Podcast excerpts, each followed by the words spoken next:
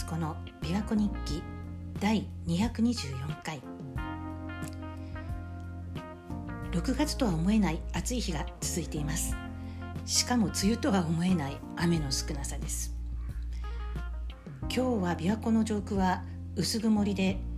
で朝から気温も高くなってます。ちょっと前に亀が歩いてたんですけどその後同じ場所にカラスの一家がいたので卵大丈夫かなってちょっと気になってるんですけど。で前回勉強会のようなイベントに行ったっていう話をしたんですけれどもそれがきっかけで先週はちょっとしたボランティアというかお手伝いをしてきました。自分にとっては初めてのことでとっても新鮮な体験でした。でその当日午前中にこう集合場所が指定されてたんですけど私は午前中がちょっと行けなかったので午後からであればそのお手伝いの取りま取りまとめをしている方の勤務先に行ってくださいということで連絡先をもらったんですね。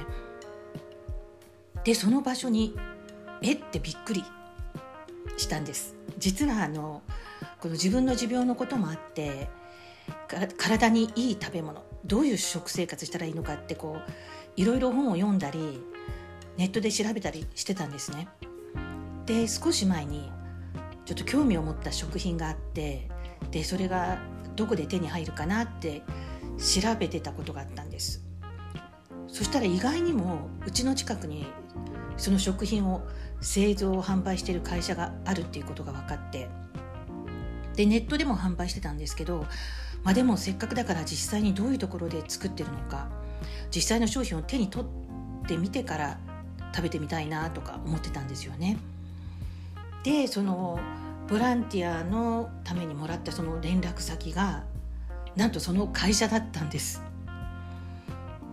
でそれでそこに実際に行ってみてでそのボランティアの取りまとめの役の方からそのボランティアっていうかそのお手伝いの作業についての説明が終わってでそしたらその後、まあ雑談でそこの商品の話になってでその方は試供品としてこうちょっと分けてくださるつもりだったみたいなんですけど、まあ、せっかくだったんで自分が欲しかったものだったので欲しい数だけ商品を購入して帰ってきました。うちから結構ね近いエリアでで場所もちゃんと分かったので、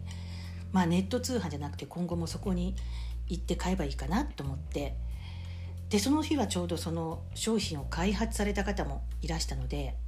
こうやって調理するといいんですよといったような話も直接聞けました。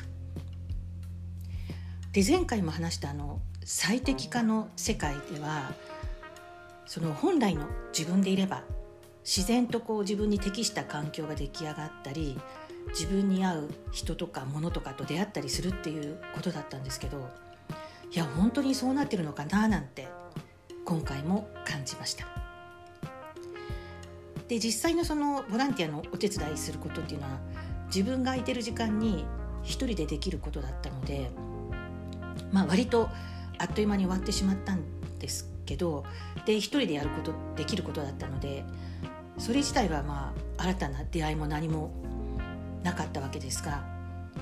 でもこのお手伝いをしている人は他にもたくさんいるっていうことは分かってたのでまあ一人で作業しながらも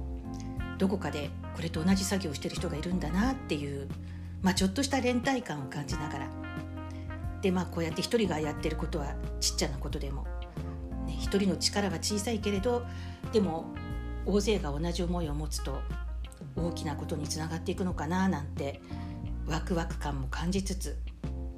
最適化の世界が実現するといいななんて思ってました。でこの夏はこれまであのコロナ禍で何年も帰国できないでいた海外に住んでる友人が久しぶりに里帰りするっていうので、まあ、本当に何年かぶりで再会できることになりました。それから私は真夏生まれなんですけど次回のマダムのランチ会が偶然にも私の誕生日と重なったので今年はちょっと豪華なバースデーランチとなりそうです。とまあこんな風に楽しい予定がいくつかできたのでこれもまたワクワクしています。最近はなんか感動することが多いんですよね例えばその YouTube で発信されてるお話なんかを聞いても感動したりするんですけどこれは私の感受性が刺激されて感動しやすくなっているのかそれとも本当に世の中にこう感動的なものが増えているのかどっちなんでしょうかね。もしかしてあなたも最近感動することが増えてませんか？やっぱりこう心を動かされるっていうのはいいことですよね。くだらないことっていうかちっちゃなことなんですけどつい数日前に昔暮らしていた山奥の集落を車で通過したんです。でその時我が私たちが住んでた家の近くの旧道を国道からちょっと外れた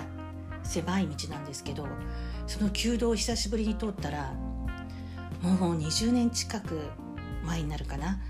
幼い頃の子供と一緒にこの道をよく歩いたなって思って。その頃の情景がわーって蘇ってあまりの懐かしさにもうなんか胸が熱くなりました子供もあの頃は本当に小さかったから今と違ってすごく可愛くてで田舎の道を歩きながらこう虫を見つけたり花を見つけたりするたびにいちいち感動してたんですよね。で途中その近所のおばあちゃんが畑仕事してたり庭仕事してたりあと広場で老人会の方がゲートボールやってたりでそうやってその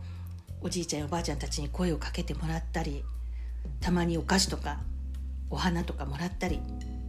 で近所の家のワンちゃんに会いに行ったりまあ本当車で走ったらほんの23分の道なんですけど時には何十分もかけて子供と一緒に歩いてたななんてあんな楽しいことはなかったなと改めて思い出しました。まあ、私自身があんなに楽しかったんだから子供もきっと楽しかったはずなんですよね。と言ってもまあ小さかったから今はもうあの時のことをこんな風にはっきり覚えてないかもしれないんですがでも子供の心のどっかにはあの頃の思い出は必ず残っているはずでだからあんな日本昔話のような素敵な山里で過ごした幼少期は子供にとっては本当に大切な財産に違いないと思ってます。まあそれがあるだけでもあの場所に暮らしてよかったなって心から思ってなんてありがたい経験だったのかなと改めて感動しました。本当どんなことにでも感動しやすくなっている今日この頃なんですがこれが最適化の世界なのかだといいんですけどね鳩宗敦子でした。